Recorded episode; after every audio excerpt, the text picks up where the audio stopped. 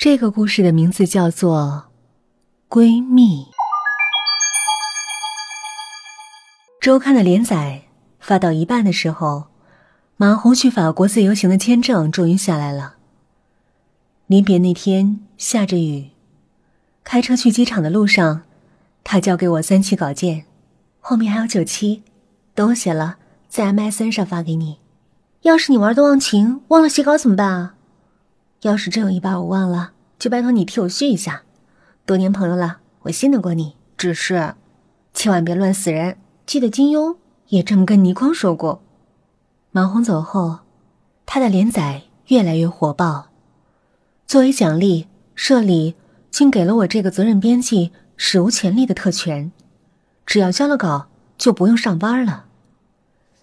三个月很快过去了，连载发到最后一期的时候。马红在 MSN 上给我留言，说他马上就回来了，约我后天晚上十点在四度空间咖啡馆为他接风。多年同事，我们早就是形影不离的朋友，这么久不见，还真是很想念他。但一想到另外一件事儿，我却有些犹豫了。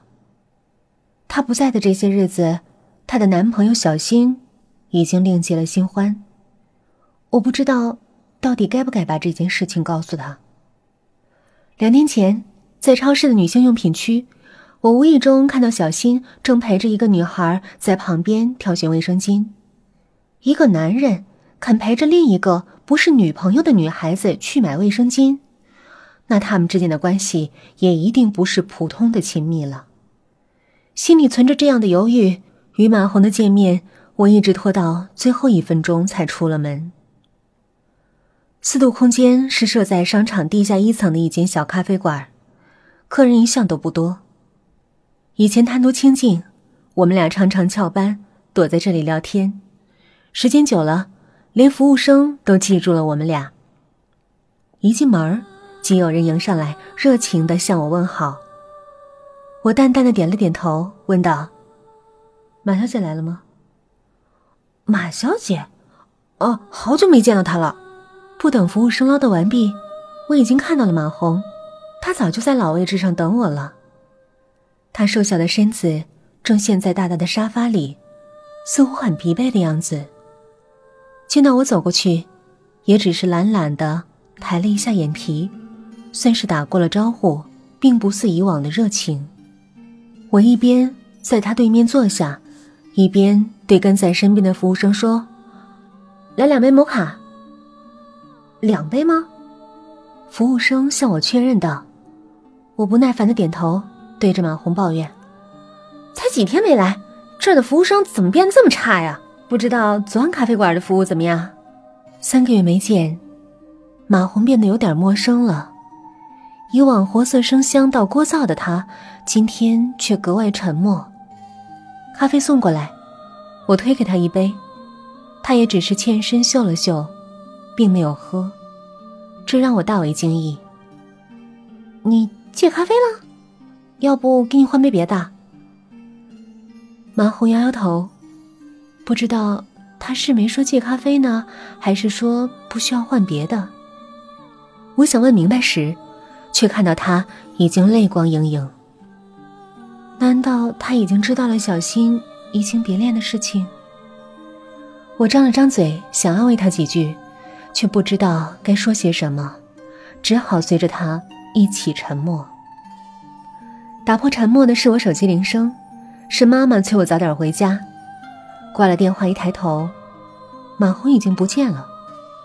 他面前的咖啡杯还是满的，仿佛今夜他从来就不曾在我面前出现过。只是杯沿上心印上的一枚艳红的唇印，提醒我。他刚刚还在这里。看来失恋对他的打击真的很严重，要不然他不会连一句再见也不说，就这么悄然的离开。回到家时，妈妈正在客厅里焦急的等着我。我一进门，她就嗔怪的问我：“病才刚刚好些，你深更半夜的往外跑，真是让人操不完的心。”我一时有些不解。病。妈，你说我病了？妈妈摇了摇头，叹了口气，一边把我往卧室里推，一边叮嘱：“你最近写东西着了魔了，整夜整夜的不睡觉，再这么下去，身体非垮了不可。今晚就早点睡吧，别再三更半夜打电脑，让我替你着急上火。”妈妈可能是患上了更年期综合症了，最近总是疑神疑鬼，乱给我扣帽子，说话也前言不搭后语的。我最近都是早早的就睡了，也没有半夜写过东西啊。不知道他怎么会有这么多奇怪的想法。看来不是我病了，而是他病了。再这么下去，真得带他去看看医生了。躺在床上翻来覆去睡不着，就想给马红打个电话。他那么失魂落魄的，也不知道现在回家了没有。可是他的手机却打不通。听筒里反复传来空号的提示音，可能三个多月没用电话欠费了吧，只好打固定电话试试。电话接通了，是小新睡得迷迷糊糊的声音。嗯，哪位？麻烦问一下，马红回家了吗？话筒里沉寂了一会儿，小新突然极其粗暴的骂了我一句：“你有病啊！”然后就挂断了电话。男人一变了心，难道连性情也会变得这么不可理喻吗？马红摊上这么一个混蛋男朋友，真不知道受了多少委屈。可是作为他最好的朋友，在这样的时刻，我怎么还能安稳的睡在床上呢？不行，我得起床去找找他。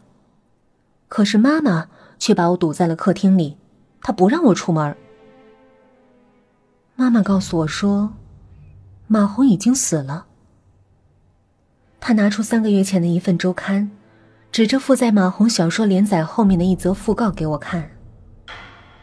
妈妈说，我开车送马红去机场的路上，因为下雨路滑出了车祸，马红当场就死了。我虽没有外伤，却因为脑震荡而昏迷了一天一夜，醒来后就出了院，在家休养。身体虽然没有伤，但关于车祸的事情，我却一点也不记得了。医生说，那是因为过度悲伤而造成的选择性失忆现象。为了能让我早点恢复正常，单位领导就特意安排我在家编稿，而不用出勤。可是，今天晚上我才和他在咖啡馆见了面呢！我哭喊着质问妈妈。今天是阴历七月十四，也是马红死的第一百天。也许他是特地来向你告别的吧，我还是不信。可是他每个星期都会把新写的稿子在 MSN 上传给我呀，难道这是假的吗？妈妈也哭了。你经常在半夜起来写东西，我都说过你好几回了，你都不听，还犟嘴说没有在半夜起过床。他后边的稿子，可能都是你半夜起床写的，你不会连这个也不知道吧？我的 MSN 密码是马红的生日，马红的 MSN 密码是我的生日，多年来一直都没有变过。打开电脑，登录马红的 MSN，我查找三个月以来的所有信息，可是除了小说稿。并没有其他任何内容。我记得我们是聊过天的，却找不到任何聊天的文字。再查他的登录 IP 地址，竟然发现和我的 MSN 登录 IP 是相同的。原来这么久以来，用他的 MSN 和我对话的人，竟然是我自己。